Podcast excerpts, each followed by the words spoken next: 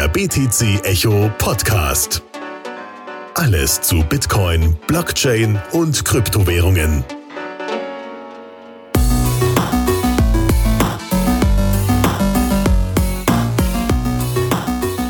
Ja, hallo, herzlich willkommen, liebe BTC Echo Podcast Zuhörer. Heute habe ich einen wiederkehrenden Gast. Die ganz frühen Hasen werden sich vielleicht noch erinnern. In Folge 10 habe ich bereits mit Nino gesprochen und heute ist er wieder da. Hallo Nino. Hi Alex, freut mich, dass wir wieder sprechen. Wie, wie lange ist das jetzt eigentlich her, die Folge 10? Ich habe gerade vorhin noch mal ein bisschen reingehört. Das sind, glaube ich, fast zwei Jahre, dass da mittlerweile wow. ins Land gegangen sind. Ich weiß noch, äh, das war, als ich noch in Berlin im Office saß und äh, ja, für dich ging da die Reise gerade steil los und ich finde es irgendwie ganz interessant, ja, dass wir jetzt zwei Jahre dazwischen haben und so ein bisschen rekapitulieren können, was sich denn in der Zwischenzeit verändert hat. Wie geht's dir denn aktuell? Ja, also wow, erstmal nochmal, die, die, die zwei Jahre sind teilweise wie im Flug vergangen, kommen mir aber auch teilweise vor wie eine Ewigkeit mit sehr vielen Höhen und Tiefen. Deswegen freue ich mich auch, dass wir heute nochmal rekapitulieren, was dann tatsächlich so äh, passiert ist, ja, und vielleicht auch die, die Unterschiede zu den Vorstellungen und Ideen, die man gehabt hat und dann die, die echten Erfahrungen am Schluss. Und ja, mir geht's persönlich ähm, soweit gut, dass ich äh, zum Glück nicht an Corona erkrankt bin und auch niemand aus meiner Familie. Ich hoffe, bei dir ist es auch so. Ja, äh, nochmal glimpflich davongekommen. Äh, was nicht so klimpflich davongekommen ist, gerade jetzt, wenn wir über die letzten zwei Jahre reden, sind ja die, die Kurse. Ja, also im 2018 ging das ja gerade los und ich weiß noch relativ genau, als ich gesehen habe, wie die Preise purzeln, man war irgendwie noch so in der Bullenstimmung gefangen, dass ich mir gedacht habe, ja, das ist jetzt eine kurze Korrektur, dann geht das weiter wieder stramm auf die, was weiß ich, 50.000 Dollar bei Bitcoin zu. Aber nein, es kam der, der harte Bärenmarkt. Was äh, ist deine Erfahrung so von, von dem Bärenmarkt? Denkst du, wir haben ihn schon überwunden oder geht das erstmal noch weiter so? Ja, die guten alten Preise, das ist ja auch immer wieder so ein, das ist immer wieder so ein Thema, wo ich eigentlich versuche, mich rauszuhalten. Ähm, natürlich habe ich auch mein, mein eigenes privates Krypto-Portfolio. Ich glaube, 2018 hatte ich, glaube ich, über 50 oder 60 verschiedene Coins und Token in, in meinem Portfolio. Mittlerweile sind es ein, ein, bisschen weniger geworden. Ähm, die, die Preisschwankungen sind enorm. Ja. Ähm, damals, wie du auch sagst, ja, da gab es ja so Kandidaten wie John McAfee, die gesagt haben, Bitcoin geht auf 100.000 oder eine Million hoch. Ja, die, die Wette läuft noch, gell? bis Ende dieses Jahres, glaube ich. Läuft die noch? Okay, interessant, interessant, aber, ja. Aber mittlerweile hat er sich korrigiert und hat so gesagt, ja, wer Wer das denn damals geglaubt hat, der, der muss doch spinnen, ja, weil bei so einem hohen Preis wäre ja Bitcoin mehr wert als das gesamte äh, Bruttoinlandsprodukt der USA und hat sich so ein bisschen aus der Nummer rausziehen wollen, so dass er das doch offensichtlich als Witz gemeint hatte. Ja, das ist, also das finde ich halt, das ist eine so dieser spannenden Sachen nach wie vor im Crypto-Space, dass es halt diese schillernden Persönlichkeiten gibt, die es, glaube ich, sonst in, in keiner anderen soll man sagen, Industrie, weiß ich nicht, ob man es schon Industrie nennen kann, aber in, in keinem anderen Themengebiet gibt es eigentlich solche Menschen. Ich habe mir persönlich ähm, eher eigentlich immer Leute als Vorbild rausgesucht, die ein bisschen dezenter waren und auch irgendwo mehr Glaubwürdigkeit ausgestrahlt haben. Ähm, ich habe jetzt letzte Woche mir zum Beispiel nochmal den Olaf Carlson Wee angeschaut, der Polychain Capital damals gegründet hat und ich glaube auch einer der ersten Coinbase-Mitarbeiter damals gewesen ist. Und er hat es wohl auch geschafft, über diese, über diesen Krypto-Winter, wie es ja überall getwittert äh, wurde und bezeichnet wurde, hat er es, glaube ich, geschafft, aus einem, aus einem Anfangskapital von knapp fünf Millionen über eine Milliarde bis, bis heute auch über diesen Krypto-Winter zu erwirtschaften. Ja, da, da, ist er ja einer der, der Ausnahmen, weil eigentlich die meisten Projekte, ja. die so 2017, 2018 in die Startlöcher gegangen sind, sind ja dann auch relativ schnell wieder verschwunden. Also war ja sehr viel und das hatte ich ja auch gerade so ein bisschen noch im Gefühl, als ich mir die Folge 10 mit dir angehört habe. Ja, also ich muss ja auch mhm. von mir sagen, ich habe in den letzten zwei Jahren verdammt viel gelernt, was die Technologie angeht und das ist ja auch so ein bisschen eine Eigenart vom Bärenmarkt, dass man eben jetzt nicht mehr auf die, die nächsten, äh, was weiß ich, kritischen Preis spekulieren kann und sagt, oh ja, mein Token XY 10 Dollar als nächstes und so, sondern dass man sich eben damit auseinandersetzt, was bringt das überhaupt? Was ist das Mehrwertversprechen von einer bestimmten Technologie? Und äh, kannst du vielleicht kurz umreißen, was Polychain ist? Ich bin mir selber gerade gar nicht so bewusst, was, was es mit dem Projekt auf sich hat. Ja, äh, Polychain ist, ähm, ist ein Krypto-Hedge-Fund, ja, und ich glaube, das Thema Hedgen ist auch das, was die meisten Startups auch nicht gemacht haben. Die haben halt einfach nur, äh, was heißt nur, die haben sehr, sehr viel Kapital eingesammelt über, über diesen ICO-Trend größtenteils, teilweise auch über klassisches äh, Private Equity Investment in horrenden Summen und haben dann aber keine äh, Absicherungsstrategie, die man, sage ich mal, an der Uni auch in, in der zweiten Vorlesung lernt, dass sein Portfolio diversifizieren soll, dass man hedgen soll gegen, gegen Risiken. Und ja, alle Startups, wie, wie gut oder schlecht auch immer deren Ideen waren, äh, haben sich halt da nicht abgesichert, dass sie irgendwie ihre Ressourcen, sage ich mal, sichern können, um tatsächlich ihre Visionen äh, umzusetzen. Ja, es ging ja teilweise so weit, dass ein ICO-Projekt, ja, was weiß ich, letzte Woche, ich erfinde jetzt was, 10 Millionen Dollar eingesammelt in Ethereum, sich dann auf einmal umschaut und okay, wir haben hier jetzt vielleicht eine tolle Webseite und vielleicht sogar ein White Paper, aber sonst steht hier gar nichts. Was machen wir jetzt mit dem ganzen Geld, was wir auf einmal ähm, ja, überschüttet, was uns überschüttet hat?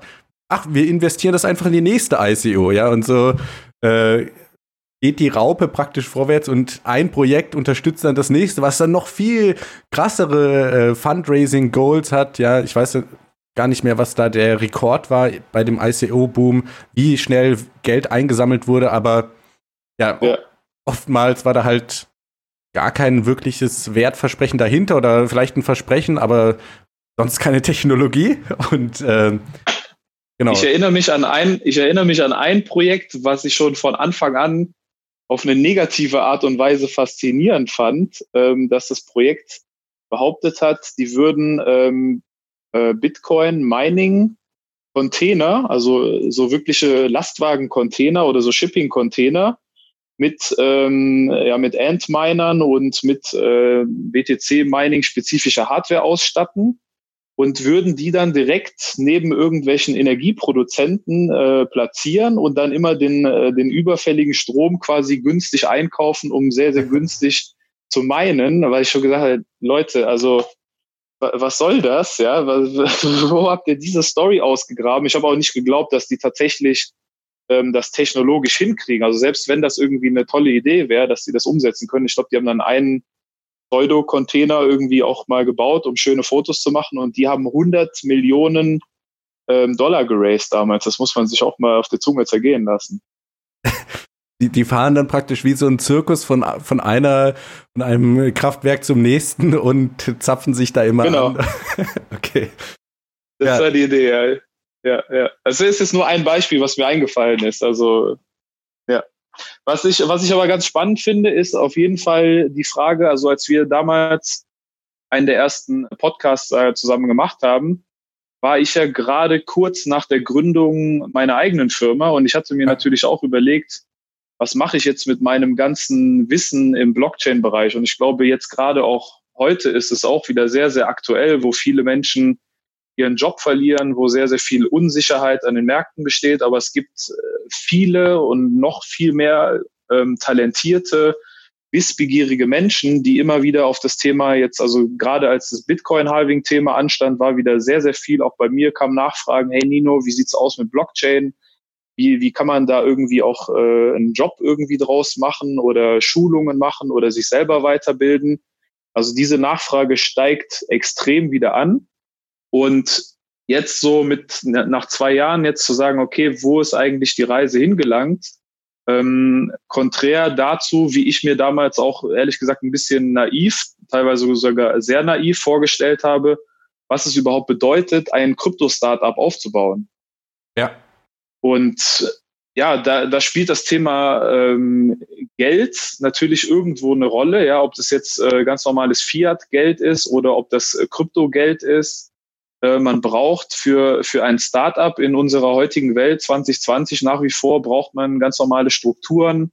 dass ich irgendwo eine Firma registriere, dass ich zumindestens einen, einen professionellen juristischen Beirat irgendwo habe, ähm, dass ich natürlich ein paar Mitarbeiter habe, dass ich nicht nur einfach ein, zwei sehr talentierte, smarte Developer habe, sondern dass ich auch Vertrieb verstehe, dass ich auch den, den Kunden, wer auch immer jetzt mein Kunde ist, ja, ist das eine Privatperson, ist das ein, äh, ein Industrieriese, man hört ja auch immer wieder, Siemens ähm, hat irgendwie ein Blockchain-POC gemacht, äh, BMW, äh, Daimler und Samsung, also eigentlich alle so Fortune 500 ähm, Firmen waren irgendwann früher oder später mal in den News mit einem mit einem Proof of Concept oder mit irgendeinem Prototyp äh, Blockchain Announcement, sage ich mal.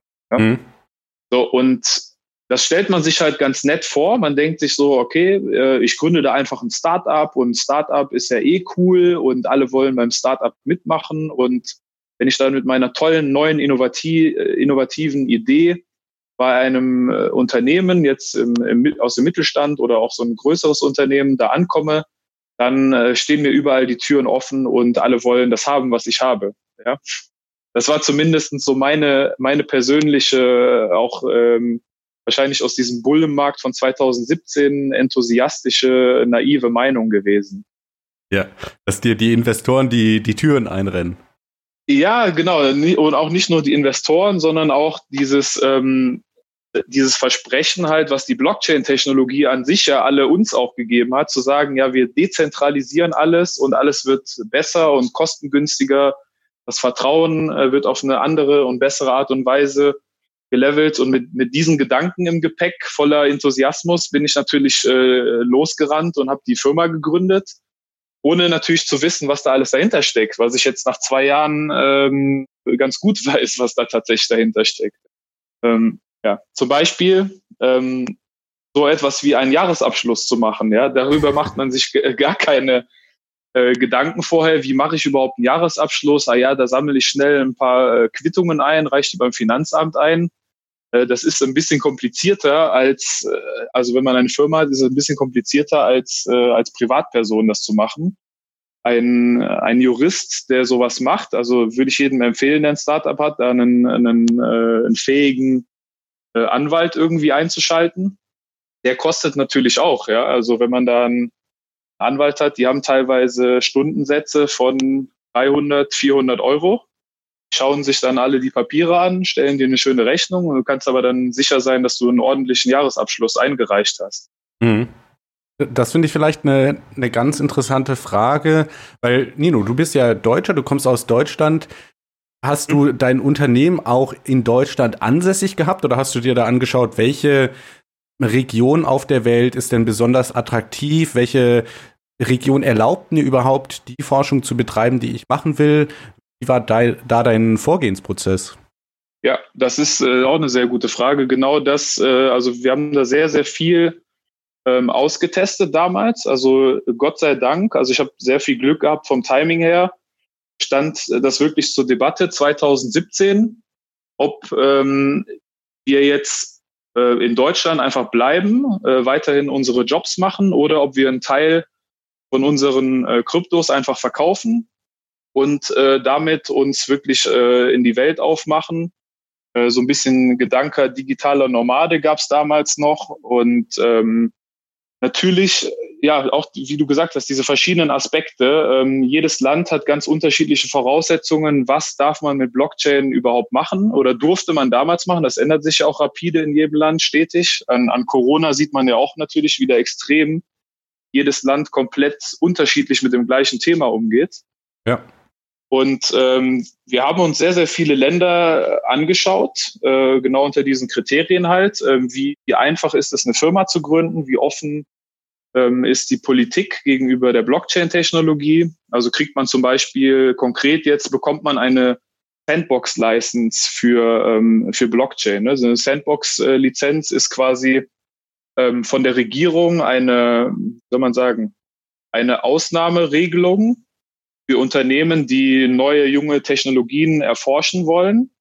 Ähm, das bedeutet aber, dass diese, diese Sand, also diese Sand, Sandkasten ist jetzt falsch, ne, aber in diesem, in diesem Sandkasten, in dem ich mich befinde, darf ich das halt machen, aber ich darf das jetzt halt nicht komplett breit am Markt angeben. Mhm. Und Und das gab es in Deutschland, äh, gab es das damals äh, noch nicht in diesem Fall. Ich weiß gar nicht, wie es heute ist. Und ähm, es gab es auf jeden Fall in äh, Singapur, wo wir uns äh, im Endeffekt auch neu angesiedelt haben und wo wir auch unsere Firma gegründet haben. Und äh, genau der andere Aspekt war genau auch das. Damals ist man ja auf Meetups gegangen, ne, um, um sich auszutauschen mit Gleichgesinnten. Und ähm, in Deutschland hatten wir in, in Köln, in Frankfurt, in Düsseldorf, in Berlin, in München eigentlich alle Meetups zu Bitcoin, zu Blockchain, ähm, auch zu IOTA, zu Monero war ja auch immer wieder ein spannendes Thema. Äh, alles abgegrast und von der Teilnehmerzahl und von der Begeisterung her würde ich sagen, waren da immer so 20 bis 30 Leute, würde ich so gefühlt mal schätzen jetzt. Und die Begeisterung war irgendwo da. Dann war aber auch dieses typische deutsche Ja, aber. Äh, diese Mentalität war immer in diesen Gesprächen. Ja. Mhm. Es kam immer irgendwo, das ist was Neues, das ist toll und dann Ja, aber. Im Gegensatz dazu hat direkt eines der ersten Meetups, was wir in Singapur besucht haben, hatte 300 oder 400 Teilnehmer, hatte bereits sechs oder sieben Startups, die schon vor über einem Jahr gegründet waren, die schon natürlich gerade in diesem ICO-Hype gerade dabei waren, hier Kapital zu raisen in zweistelligen Millionenbeträgen Höhen. Ähm, da war einfach eine ganz andere Atmosphäre und auch schon eine, eine größere Akzeptanz dort. Und ja, wir haben uns dann noch andere Standorte angeschaut, äh, ein paar der Entwickler, mit denen wir zusammengearbeitet haben, sehr talentierte Developer, die haben sich entschieden, äh, so Richtung Thailand oder Richtung Indonesien sich irgendwie neu anzusiedeln, weil natürlich da auch vielleicht schönere äh, ja, so Lebensbedingungen sind, aber natürlich auch niedrigere Lebenshaltungskosten. Ja, wenn ich ja. Developer bin, dann entwickle ich Code und dann ist ja eigentlich relativ äh, egal, wo ich jetzt sitze. Ich muss ja nicht in einem Büro sitzen.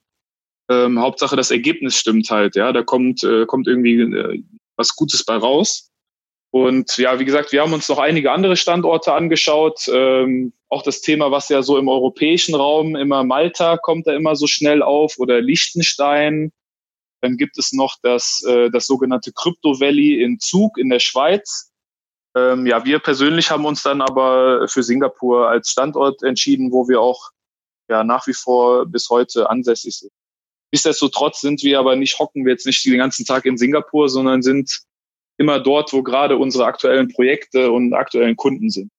Ja, also es hört sich ja super spannend an. Wie kann ich mir das vorstellen, dass, wenn du sagst, wir haben uns das mal angeschaut, habt ihr euch da in Flieger gesetzt? Hast du dich in Flieger gesetzt? Hattest du noch Leute aus der Firma mit dabei, wo ihr dann, was weiß ich, ja, Meetups angeschaut habt, vielleicht oder andere Startups, die da in dem Bereich sind? Wie sieht so ein Scouting-Prozess da genau aus? Ja, also ein Prozess gab es da nicht wirklich. Also das war eher so Freestyle. ähm, Wie so oft bei Startups. Ja, genau. Ähm, wenn ich von wir spreche, dann variiert das immer. Also ich bin, bin damals mit, mit meiner Frau zusammen, die hat auch ihren, ihren Job quasi in Deutschland gekündigt und hat gesagt, komm, wir, wir schauen uns das einfach mal an, was da tatsächlich in diesem Blockchain-Space äh, so passiert und was da möglich ist. Und wir sind aber auch teilweise dann in größeren Teams. Also wir waren, wir waren mal wirklich für ein paar Wochen zum Beispiel ähm, auf Bali, äh, Indonesien, und hatten da ein Team von acht bis zehn Leuten aus Programmierern, Vertrieblern, ähm, Leute, die vorher im E-Commerce was gemacht haben, die dann rüber äh, sind zu uns und uns dort mit so Sales and Marketing irgendwie geholfen haben. Und ähm, wir sind dann auch zum Beispiel 2018 genau kam ja dann äh, das Projekt mit Fujitsu in der Hannover Messe, wo wir es sogar ja auch kurz in die Tagesschau geschafft hatten. Mhm. Und da, und da war das Team dann die Hälfte von den gleichen Leuten, mit denen wir in Bali waren. Die sind dann alle zusammen ähm, nach, erst nach München, ähm, wo die, wo die Zentrale von Fujitsu in, in Deutschland ist. Dann haben wir dort ein paar Wochen lang in, äh, in München zusammen diesen Case äh, entwickelt, die ganze Hardware da zusammengeschraubt. Das war so ein Industrie 4.0 mit, mit Robotern äh, Case, wer sich da noch dran erinnert. Ähm, den, den Link können wir auch nochmal, glaube ich, in die Descriptions nachher reinpacken. Ja, Mache ich alles. Genau. Und ähm, dann sind wir mit diesem ganzen Team, genau, da kam noch das Team von, von Fujitsu quasi dazu. äh, die dann den, den Messestand und die ganze Pressearbeit von Fujitsu noch äh, geregelt haben. Und dann waren wir, also hier jetzt das Thema war dann 20 Leute insgesamt, die dann auf der Hannover Messe ähm, über vier bis fünf Monate das alles vorbereitet haben, zusammengebaut haben, äh, Schulungen intern, externe gemacht haben und dann das, äh, das Ganze präsentiert wurde. Ja. Krass. Das, ja. das ist ja ein ganz anderer, sag ich mal, Business-Alltag, was du jetzt gerade beschreibst, als so man das vielleicht aus Deutschland kennt. Ja, also wenn man sich jetzt nicht aktiv dazu auferschwingt, zum digitalen Nomaden zu werden, dann ist Remote-Arbeit vor Corona zumindest eher ein Fremdwort gewesen, möchte ich sagen. Ja, und gerade vor allem, wenn man dann so ein internationales Projekt hat, ja, wo manche Leute in anderen Zeitzonen sitzen. Wie, mhm. wie war diese Erfahrung für dich? Hattest du das vorher schon mal gemacht oder war das so Learning by Doing? Wir müssen das jetzt halt den Umständen so machen. Ja, der, der Developer möchte auf Bali sitzen und wir sind gerade in Singapur. Wie war ja die Koordination? Ja, das ist auch ein äh, sehr, sehr spannendes Thema. Also ich habe schon äh, damals, ich war ja zehn Jahre bei der, bei der Deutschen Bank gewesen, ähm, da habe ich schon immer das Thema Homeoffice stark verfechtet. Das wurde dann aber in Deutschland, ich, ich weiß jetzt nicht, wie es aktuell mit Corona geht's ja, glaube ich, nicht anders, aber wie so die, die, die Mentalität zu diesem Thema ist. Für mich war halt immer extrem wichtig als, als, als KPI oder als Maßstab, was kommt wirklich als Output äh, raus, ja. Also wenn, wenn du jetzt zum Beispiel äh, Podcasts machst, ja, ähm, was ist dann für mich wichtig? Wenn du für mich diese Podcasts machen würdest, wäre mir halt wichtig, okay, der Alex produziert ähm, x äh, Podcasts pro Monat, ja, und wenn du die halt produzierst, dann ist mir eigentlich egal, von, von wo du die machst, wie viel äh, Zeit du da reinsteckst. Ich möchte einfach nur, dass du dann hochwertig diese x äh, Podcasts jeden Monat einfach lieferst, ja. Ja. Und ja, mit Corona, glaube ich, gibt's jetzt schon ein starkes Umdenken. Also wenn man sich alleine Zoom anschaut, das Thema, auch die Zoom-Aktie natürlich, wie die explodiert ist förmlich, ja, fast schon so kryptomäßige Returns gibt's jetzt, wenn man die Zoom-Aktie richtig rechtzeitig gekauft hat. Ähm, da findet ein extremes Umdenken gerade statt, glaube ich, ja. Auch wenn man sich das Thema Messen anschaut, also ähm, ich wollte dieses Jahr unbedingt zur Gamescom nach Köln, die wurde natürlich auch abgesagt und ähm, hatte vor kurzem mit, mit jemandem, der da mit den Veranstaltern äh, sich, sich gut steht, ähm, hatte ich die Möglichkeit, mich so ein bisschen zu unterhalten. Und für die ist das natürlich erstmal ein Riesenverlust, ganz logisch. Ja. Die können keine Tickets verkaufen, die können keine Stände verkaufen. Das ist, liegt ja auf der Hand. Und jetzt müssen die und auch alle anderen äh, Menschen, die von diesen Messen und von diesen Themen halt abhängig sind, also eigentlich ja die, die kompletten Industrien, müssen sich überlegen, okay, wie, wie nutzen die vielleicht digitale Räume, ja, wie nutzen die vielleicht äh, virtuelle Messen, wie nutzen die vielleicht das ganze Thema äh, Virtual Reality auch, um, um, ja, um einfach Alternativen zu finden, ja. Ja, das, das ist eine spannende, ist eine spannende Phase auf jeden Fall gerade. Ich glaube, ich habe gerade eben gelesen, dass jetzt auch in Deutschland ein paar Schulen geöffnet wurden und nachdem die Zahlen jetzt wieder der Infizierten angestiegen sind, wurden die direkt dann auch wieder zugemacht. Ne? Also ja, also äh, mir gerade auch aufgefallen, sowohl du, Nino, als auch ich, wir sitzen ja beide gerade nicht in Deutschland, ja, und wir produzieren einen Deu deutschen Podcast für Deutsche, ja, oder für Deutschsprachige. Also, liebe Österreicher ja. und Schweizer, wir haben euch natürlich auch gerne bei der Zuhörerschaft dabei. Aber das illustriert ja eigentlich perfekt dieses, äh, diese Dezentralisierung, sage ich jetzt mal in Anführungszeichen, der ähm, geografischen Position. Ja, also ich sitze schon seit Anfang 2019 nicht mehr in Berlin im Office, sondern bin mal in der Ukraine, mal in Deutschland, mal in Georgien, so wie jetzt gerade. Und genau, wie du gerade gesagt hast, solange das, der Output stimmt, äh, ist das ja eigentlich auch komplett irrelevant. Ja, ja. Ja, das sehe ich genauso. Und ich glaube, die, die Menschen und auch die Unternehmen sind jetzt auch gezwungen dazu, diese, ja, diese neue Form des Zusammenarbeitens äh, irgendwie auszuprobieren oder sehr, sehr schnell auch einfach zu adaptieren. Ja, weil ganz ehrlich, es geht ja auch für viele private Menschen und auch für viele Unternehmen geht es tatsächlich ums, ums blanke Überleben aktuell. Ja, das darf man auch nicht vergessen. Ne? Man sieht natürlich die Infizierten, Leute sterben, das ist extrem bedenklich, auch wie schnell dann diese infizierten Zahl wieder ansteigen kann. Auf der anderen Seite habe ich vor kurzem gelesen, dass die EZB jetzt wieder 20 Millionen neue Euros ähm, einfach mal so druckt. 20 Millionen? Und, äh, sorry, Milliarden. Versprecher. ja, das ist ein bisschen wenig. ja, ja, ein bisschen wenig, genau. 20 Milliarden Euro werden einfach so gedruckt, ohne Goldgegenwert. Also das Thema, wo wir auch eigentlich alle wieder gestartet sind mit dem Thema Krypto. Ja, was ist ja. eigentlich dieses Fiat-Geldsystem? Warum ist eigentlich spannend, ähm, ein, ein komplett anderes Geldsystem sich mal zu überlegen oder ähm, ins Leben zu rufen?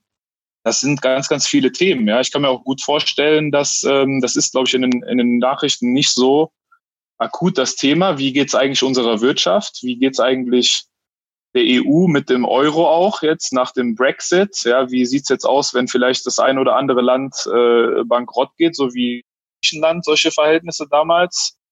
ähm, das, sind, das sind alles extrem spannende Fragen jetzt, ja.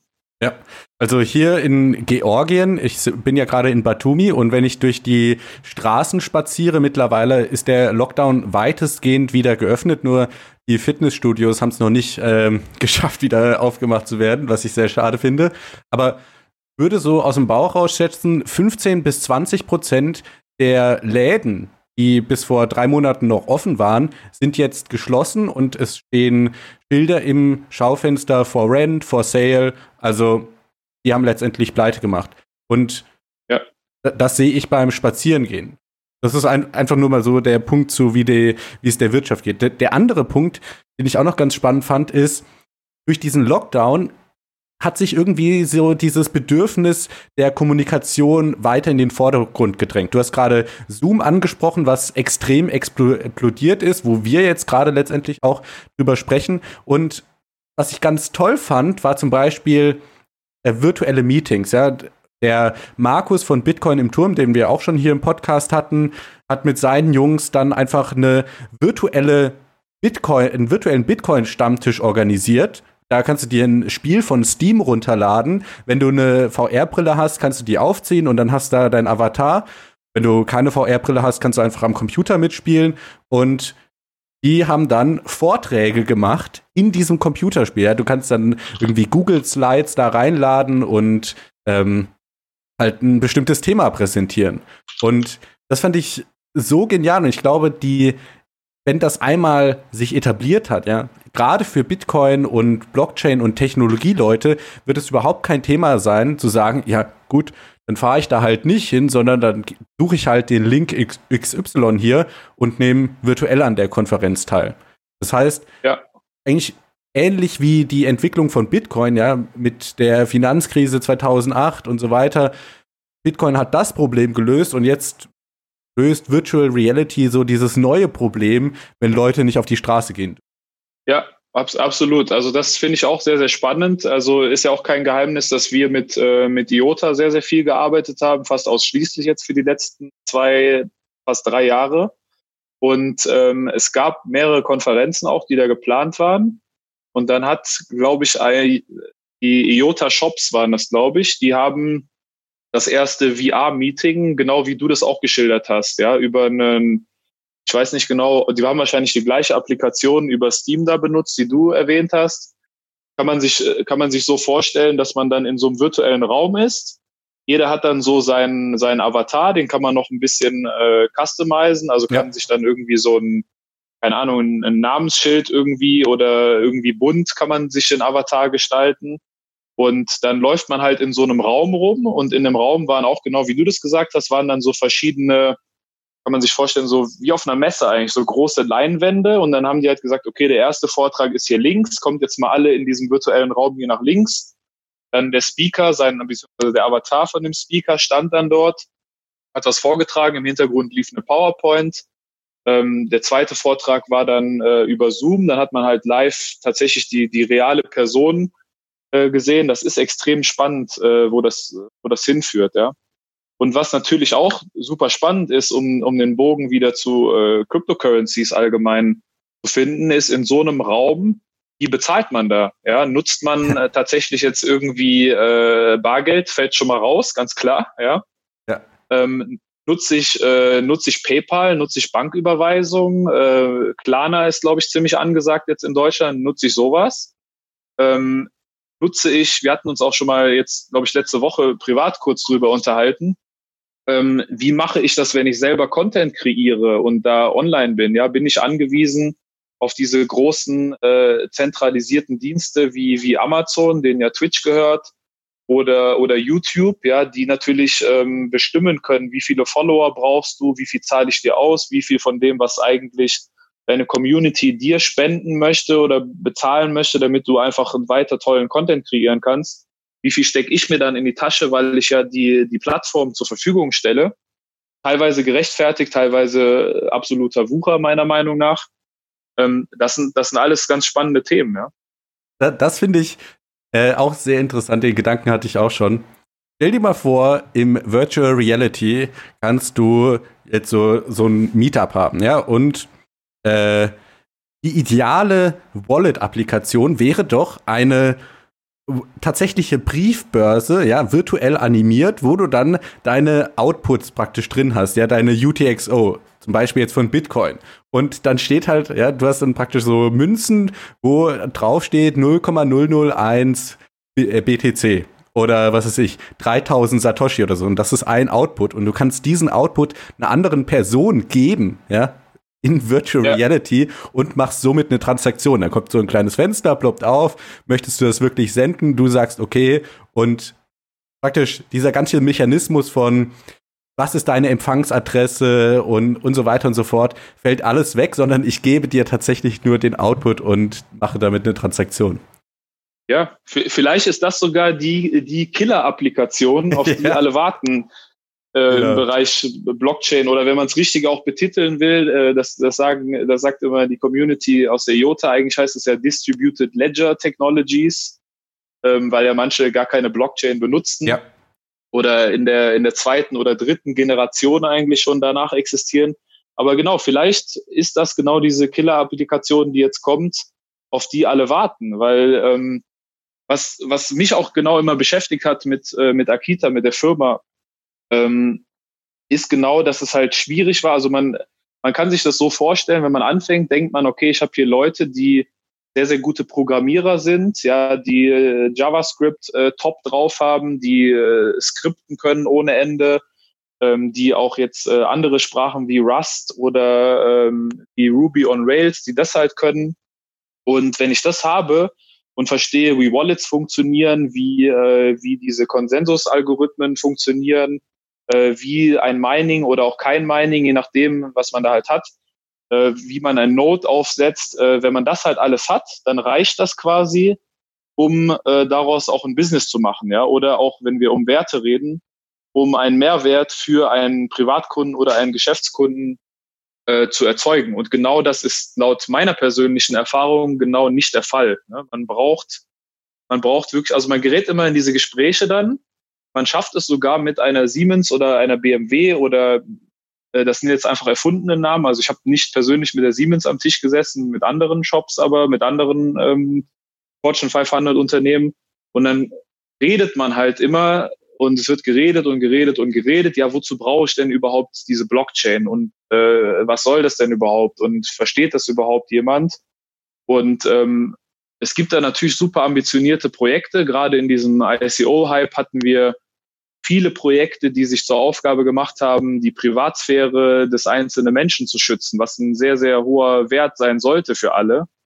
Ähm, es gab viele Projekte, die gesagt haben, sie verbessern das Gesundheitssystem, was man jetzt ja auch sieht. Ja, viele Krankenhäuser platzen völlig aus den Nähten.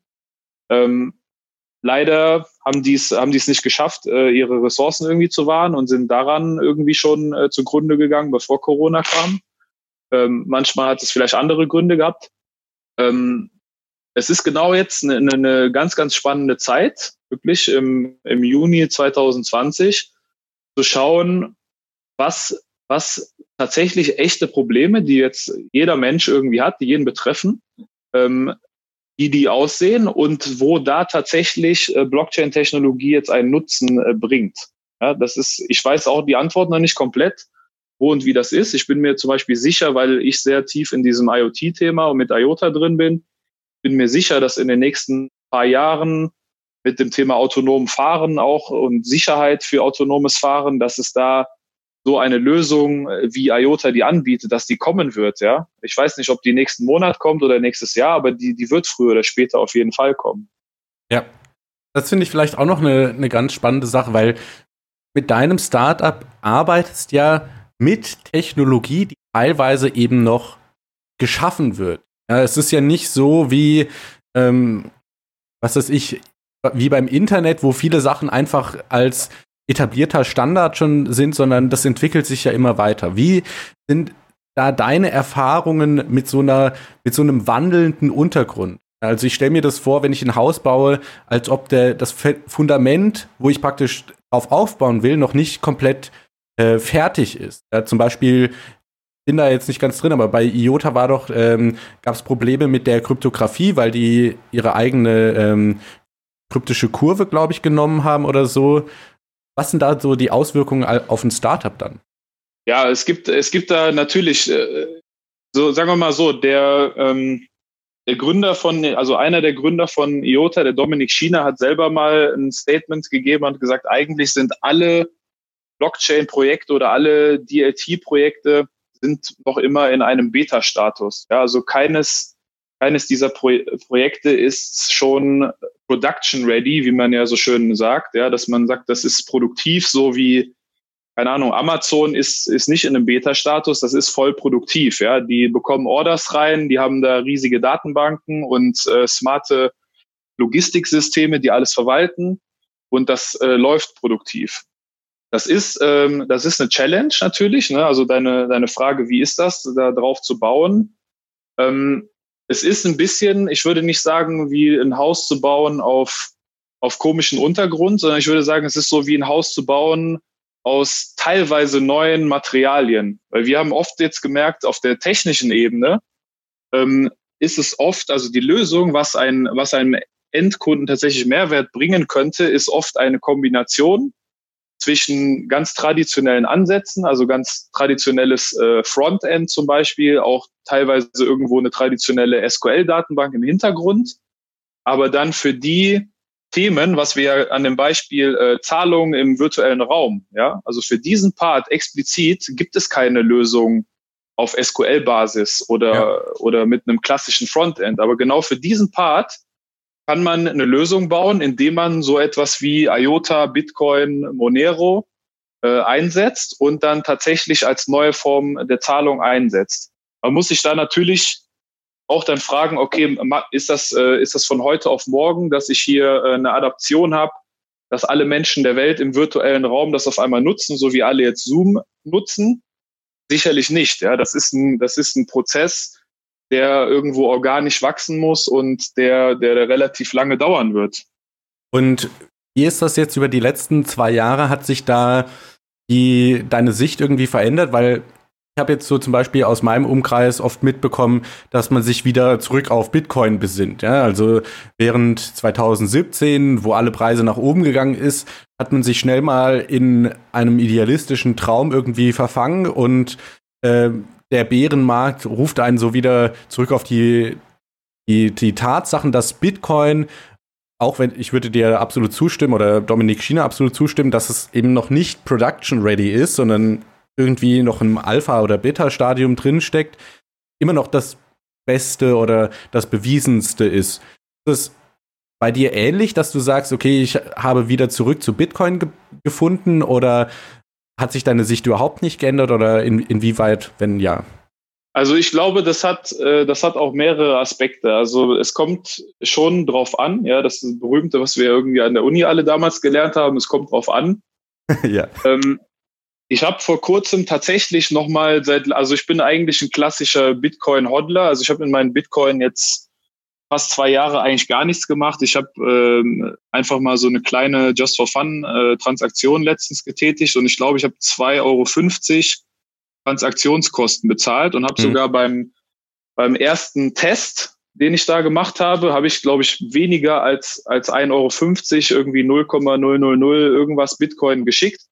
Und ich glaube, das waren nur 50 Cent oder sowas ähm, als Wert in Bitcoin. Und dann bei so einem äh, Use Case, sage ich mal, wo ich einen Wert schicke von unter einem Euro, äh, und dann jedes Mal bei jeder Transaktion 2,50 Euro zahlen muss, das würde ich ja nie im Leben mit Payback oder Klarna oder einer, einer Deutschen Bank oder einer Commerzbank sowas machen. Da würde ich ja sagen, ich gehe zur anderen Bank. Ja. Klar, ne? Ähm, von daher, das war auch immer, was mich bis heute bei, bei IOTA halt fasziniert, ist, dass du ja bei IOTA tatsächlich gar keine Transaktionskosten hast, weil das Ganze ja auf das Thema IoT, Internet der Dinge angelegt ist. Und die Gründer haben von Anfang an gesagt, da geht es um Mikrotransaktionen, da geht es darum, dass ein Raspberry Pi den Stromzähler zahlt, das selbstfahrende Auto zahlt den, den Parkplatz. Und da macht es natürlich in so einem Use Case äh, extrem viel Sinn, etwas zu nutzen, wo ich ähm, keine Transaktionskosten oder extrem niedrige Transaktionskosten habe. Also kein, kein Autohersteller der Welt würde drauf kommen, äh, Bitcoin als, äh, ich sag mal, Parkplatz-Wallet in sein Auto zu integrieren. Das ja. macht einfach finanziell überhaupt gar keinen Sinn. Ähm, wo, wo, wo sich was dann tatsächlich durchsetzen äh, wird, ja, also im, im virtuellen Raum, das ist zum Beispiel auch eine, eine spannende Frage. Ähm, das weiß ich auch nicht, ja. Also da, da wird es drauf ankommen. Ähm, ich finde es auch zum Beispiel immer wieder spannend, warum nutzen alle äh, Zoom jetzt auf einmal. Ich hatte eigentlich gedacht, Skype hat sich so stark am Markt etabliert und alle skypen jetzt, aber auf einmal äh, benutzt kein Mensch mehr Skype und alle zoomen auf einmal. Ja, das heißt, vielleicht gibt's auch in den nächsten ein, zwei Jahren, vielleicht gibt's dann auch nochmal, genau wie das ja auch bei Facebook und sonstigen war, vielleicht gibt's mal noch mal eine ganz neue Technologie, die es bis heute noch gar nicht existiert, weiß man nicht.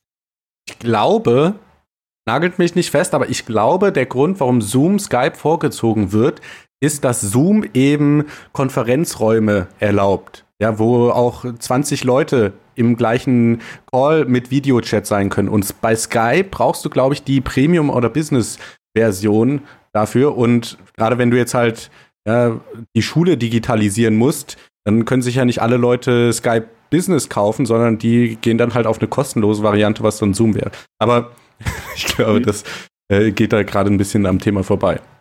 Nee, das ist, äh, ich glaube, das ich glaube, dass das gerade auch spannend ist, ja, zu schauen, äh, wo sind auch Parallelen zwischen der Blockchain-Welt und der, der Internet-Welt und der digitalen Welt, weil wir sehen ja schon, dass viele Phänomene ähm, immer wieder auftreten in neuer Form. Ja, also es ist ja nicht so, dass jetzt äh, durch Blockchain die Welt äh, komplett irgendwie eine andere geworden ist. Ja, die Challenges, wie gesagt, wenn wir wieder darauf zurückgehen, ähm, eine Firma zu gründen, ähm, ein, ein Produkt zu entwickeln, das irgendwo in der Produktion läuft, das einem Kunden einen Mehrwert bietet. Da finde ich sehr, sehr spannend, immer wieder auch ähm, in, in anderen ähm, Industriesparten oder auch in anderen Dekaden in unserer Zeit einfach mal zu schauen, wie das, äh, wie das dort war. Ja, teilweise auch mit äh, bis bis zurück in die in die Fugger-Zeit, ähm, wo ja irgendwie das das Bankensystem, was wir heute kennen, erfunden wurde, ja, oder bis zurück in die Zeit äh, wo der Goldstandard äh, von der Fed abgeschafft wurde. Ja? Da gibt's immer wieder, glaube ich, auch gewisse Parallelen zwischen diesen Entwicklungen. Ja, absolut.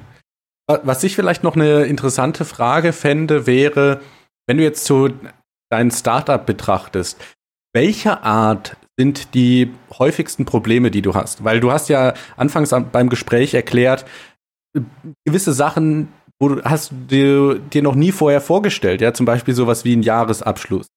Würdest du sagen, die Probleme sind eher da, so bei der administrativen Seite oder sind die auf der technischen Seite oder sind die auf äh, einer Seite, die ich mir jetzt oder die ich mir nicht vorstellen kann?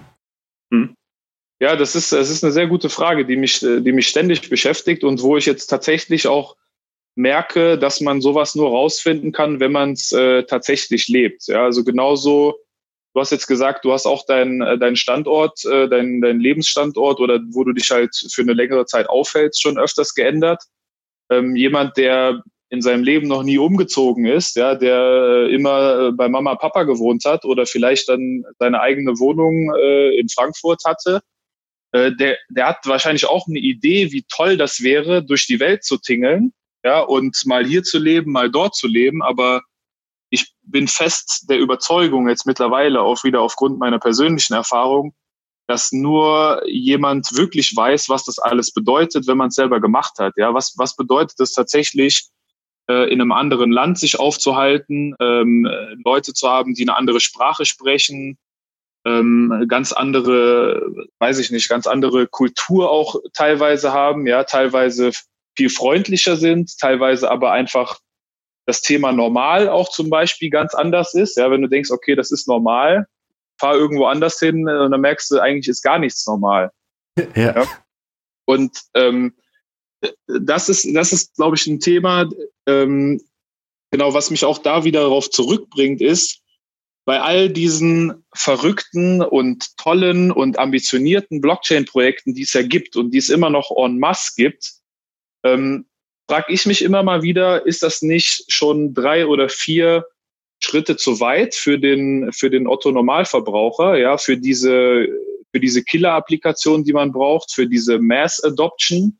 Ich habe manchmal das Gefühl, dass ähm, dass man einfach noch die, die normalen Menschen, sage ich jetzt mal, ja, also die, die Leute, die jetzt halt nicht so tief im Kryptospace drin sind, die bezeichne ich jetzt einfach mal als die normalen Menschen in Anführungszeichen, dass man die einfach Stand heute, ja, immer noch, wir hatten, glaube ich, auch diesen Bitcoin-Pizzatag äh, vor, vor paar Wochen nochmal, ja. ne? Ähm, wo ja damals äh, die, die erste Real-Life-Transaktion stattgefunden hat, vor zehn Jahren, dass jemand zwei Pizzen im Wert von 30 Dollar ähm, für 10.000 Bitcoin, damals war der Gegenwert, ne, gekauft ja. hat. So, dann sagen natürlich zehn Jahre später jetzt alle, boah, ist der dumm? Ja, warum hat der, warum hat der nicht die 10.000 behalten? Oder der hatte doch bestimmt äh, 20.000, warum hat der nicht die anderen 10.000 behalten? Dann hätte er heute, kann man sich ausrechnen, irgendwas zwischen 80 und 100 Millionen. Millionen. Oder 90 Millionen, genau. Genau. Und ich glaube, was heißt ich glaube? Ich weiß, dass wir immer noch Stand heute an einem Punkt sind, ähm, ich habe ja vorhin noch mal ähm, versucht herauszufinden, wie viele Leute haben tatsächlich Bitcoin oder IOTA oder Monero oder alle andere Coins haben tatsächlich welche, ja, auch wenn es nur ein marginaler Wert ist. Und ich, ich sehe laut Statistiken, teilweise ist es schwierig rauszufinden, aber dass, dass die Adoption da immer noch unter fünf Prozent irgendwo liegt. Ja, also das Interesse ist auf der einen Seite da. Ja, man äh, laut Google Trends ging zu diesem Bitcoin Halving gehen, gingen die Suchbegriffe irgendwie um fast 2000 Prozent nach oben. Ja, also extremes Interesse, auch äh, Interesse von vielen Menschen. Aber ähm, die, die, die technischen und finanziellen Hürden sind, glaube ich, immer noch für die meisten Menschen zu hoch, zu sagen, ähm, ich kaufe mir jetzt einfach, ähm, weiß ich nicht, ja, auch einen anderen Coin, äh, EOS zum Beispiel, ja. Komme ich auch immer wieder die Frage von, von Leuten aus meinem Umfeld, und dann muss ich den erstmal klären, okay, um ein EOS-Wallet dir anlegen zu wollen, brauchst du erstmal EOS. Dann sagen die Leute, hä, wie, wie, wie soll das denn gehen? Ja, wenn ich keine EOS habe, kann ich auch keine haben. Ja, dann musst du dir andere Cryptocurrencies erstmal kaufen, also erstmal dein Fiat-Geld tauschen in irgendein äh, Cryptocurrency, wie zum Beispiel Bitcoin oder Ethereum, tausche das dann in EOS, lege mir dann damit ein Wallet an habe dann noch einen äh, Delegated Proof of Stake irgendwo im Hintergrund, wo, ähm, wo ich so sozusagen mit meinen Token einen äh, eine Portion, einen prozentualen Anteil an so einer Art dezentralen globalen Supercomputer habe. Und je nachdem, wie viele Transaktionen ich mache, verbrauche ich meine CPU-Power. Ja, also ich glaube, auf, auf diesem Weg jetzt, ja, da habe ich mich selber fast verloren. Und auf, auf diesem Weg verliert man halt immer noch Stand heute, ja, äh, zehn Jahre nach diesem Bitcoin-Pizzatag äh, und ähm, wir haben jetzt 2009 äh, Paper, Bitcoin Paper war 2009, richtig? Ja, äh, also über, das über Paper elf 2008, Jahre. Ja. Genau, 2008, also sagen wir fast zwölf Jahre gibt's eigentlich Bitcoin und ich glaube immer noch, wie gesagt, dass die meisten Menschen einfach irgendwo immer noch abgeholt werden müssen und dass die einfach leider nicht abgeholt werden bis heute. Ja, und dass man dann noch irgendwie denkt, okay, ich, ich versuche jetzt noch zwei oder drei oder vier Schritte zu überspringen und das ist auch wieder eine Antwort, eine Antwort auf, was sind die, die Challenges bei so einem Startup. Ähm, man muss die Leute irgendwie tatsächlich, ähm, äh, ja, als ob die eine neue Sprache, als ob die auf einmal Chinesisch lernen und anstatt denen die, die Basic Grammatik und die Basic äh, Wörter beizubringen, äh, startet man damit, dass sie direkt äh, Shakespeare, Romeo und Julia irgendwie auseinandersezieren sollen auf mhm. Chinesisch. Und vielleicht, genau, vielleicht kommt dieser Schritt, diese Adaption jetzt über dieses äh, VR-Thema oder über das IoT, selbstfahrende Auto-Themen oder irgendwie über, über so einen Draht. Ja, aber ich glaube, beziehungsweise ich bin fest davon überzeugt, dass es dringend notwendig ist, dass, dass die Leute einfach diese, diese technischen und finanziellen Einstiegshürden, ähm, dass die einfach gesenkt werden oder dass die halt äh, sogar weg weggehen. Äh, ja? Ich hatte dazu letztens auch eine, eine interessante Idee mit einem Kollegen. Der Kollege hat mir seine Idee da ähm, erläutert, dass er gesagt hat, wie cool wäre das denn, wenn man bei Payback, was ja fast jeder in Deutschland nutzt, wenn man da zum Beispiel äh, Bitcoin oder andere Cryptocurrencies wieder jetzt äh, IOTA, Ethereum, Monero bekommen könnte, jedes Mal, wenn ich beim Rewe einkaufe. Ja? ja. Da musst du kein zusätzliches Geld ausgeben und du würdest in deinem Payback-Konto, okay, das wäre jetzt nicht äh, dezentralisiert, es wäre erstmal zentralisiert, aber für den Einstieg wäre sowas einfach äh, genial. Und ich glaube, für sämtliche Blockchain-Technologien ist es das absolute Muss, dass das der nächste Schritt ist. Ja, dass man einfach mal die breite Masse dazu bringt, das anzufassen und eben die Erfahrung selber zu machen. Genau, genau. Genauso wie ja fast, okay, es gibt immer noch viele Leute, die auch unbanked sind. Ja, gab es ja auch einige Blockchain-Projekte, Bank, die unbanked. Aber ich glaube, in Deutschland hat ja eigentlich fast jeder irgendwie ein Bankkonto, ja, und jeder hatte schon mal irgendwie Geld in der Hand und hat damit äh, rumhantiert. Wenn ich mir jetzt vorstellen würde, nur fünf Prozent der Menschen in Deutschland hätten überhaupt mal ein Bankkonto gehabt oder Bargeld in der Hand gehabt und alle anderen würden äh, Ziegen gegen, äh, gegen Getreide tauschen, wäre das ähnlich schwierig, die dann direkt von äh, Derivaten und Futures und was weiß ich was zu überzeugen. Ja, Absolut. Wenn wir jetzt so den Blick in die Zukunft schweifen lassen, was, also ich, ich meine, das ist natürlich immer sehr schwierig und so, aber mich würde interessieren, was deine Einschätzung ist bezüglich der Trends, die wir aktuell sehen.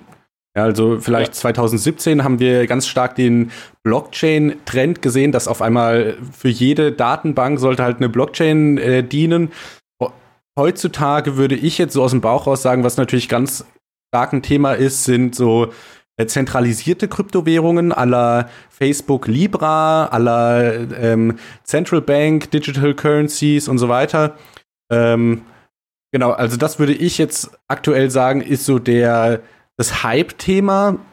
Wie siehst du da diese, äh, die Welt? Denkst du, das ist auch so und werden wir das innerhalb der nächsten fünf Jahre vielleicht sogar schon sehen?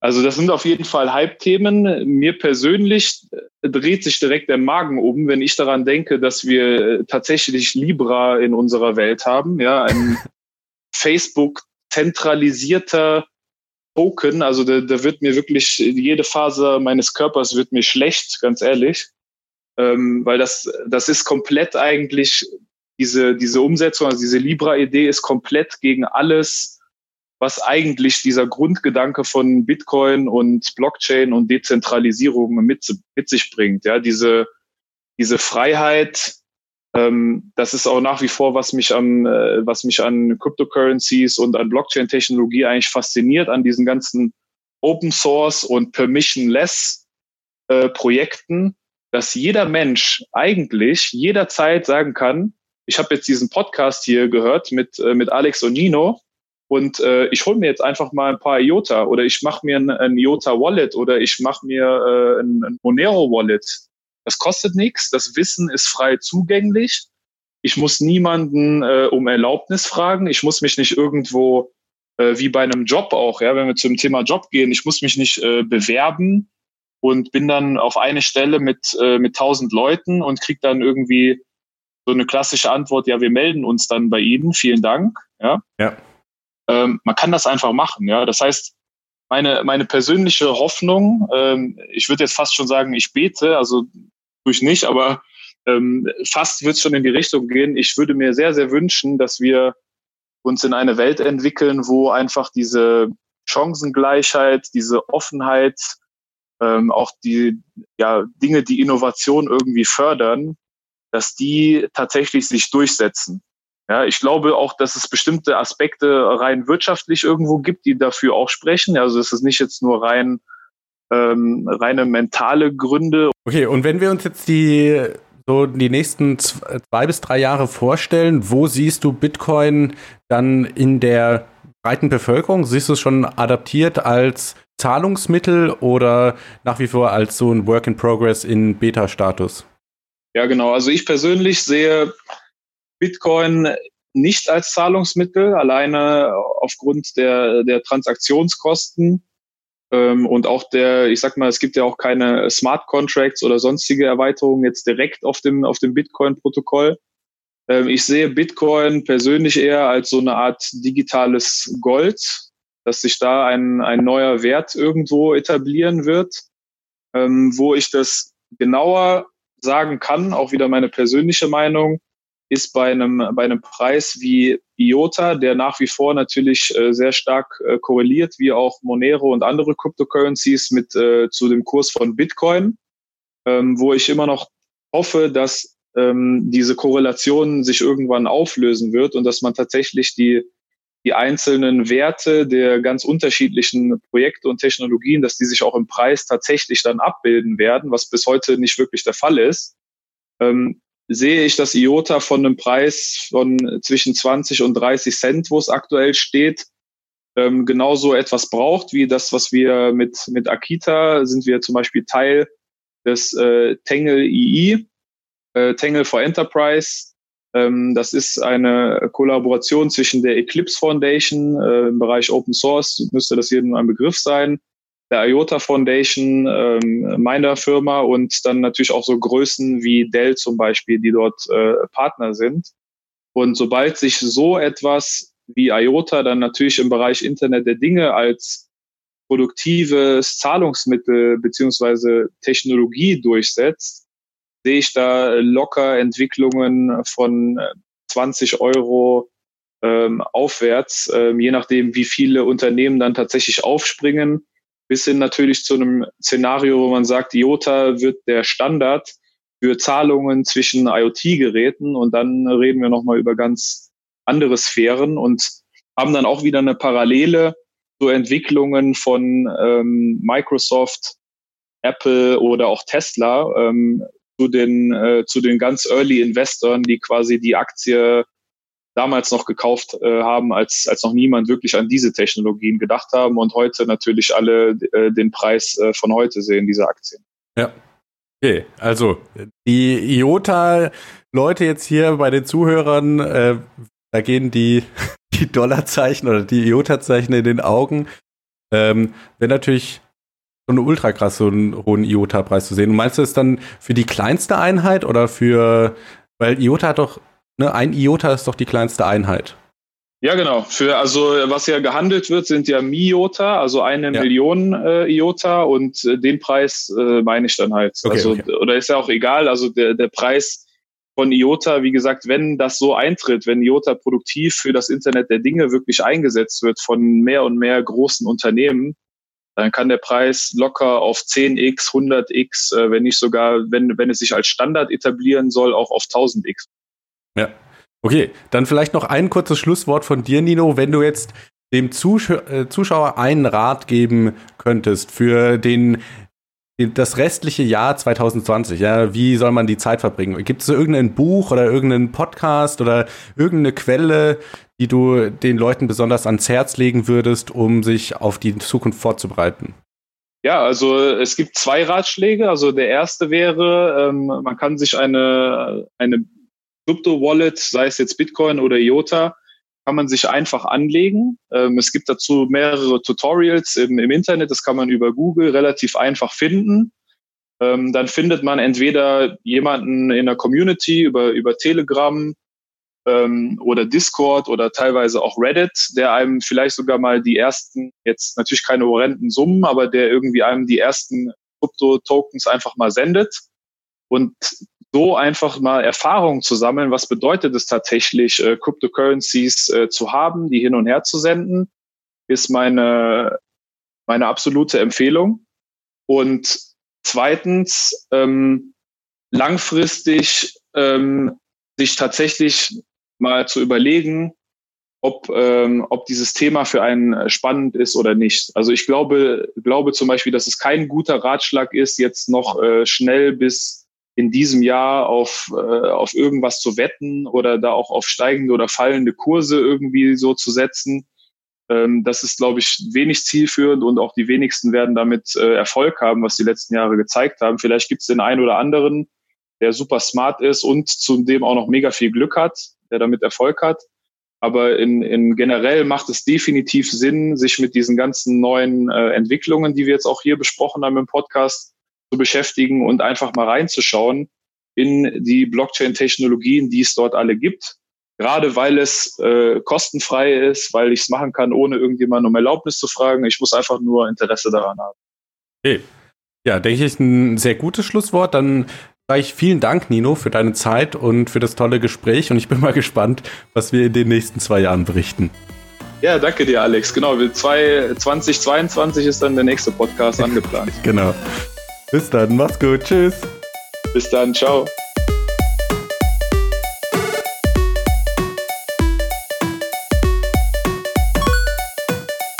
Alles, was das Kryptoherz begehrt, findest du auf btc-echo.de.